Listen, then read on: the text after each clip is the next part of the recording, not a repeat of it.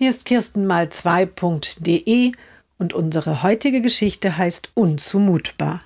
Die Mutter des Jungen begleitet oft andere Eltern zu Terminen bei Ämtern. Zurzeit kümmert sie sich um eine Familie, die nicht gut Deutsch spricht und ein Kind mit Behinderung hat. Beim vorigen Treffen beim Schulamt wurde sie von einer Dolmetscherin unterstützt.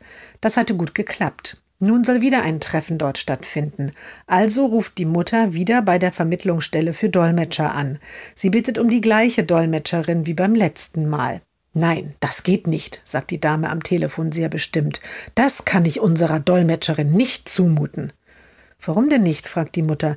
Das letzte Mal war das für Sie mit der Ehrenamtspauschale doch ganz okay. Darum geht es nicht, antwortet die Dame aus der Vermittlungsstelle. Die Familie hat doch ein behindertes Kind, oder?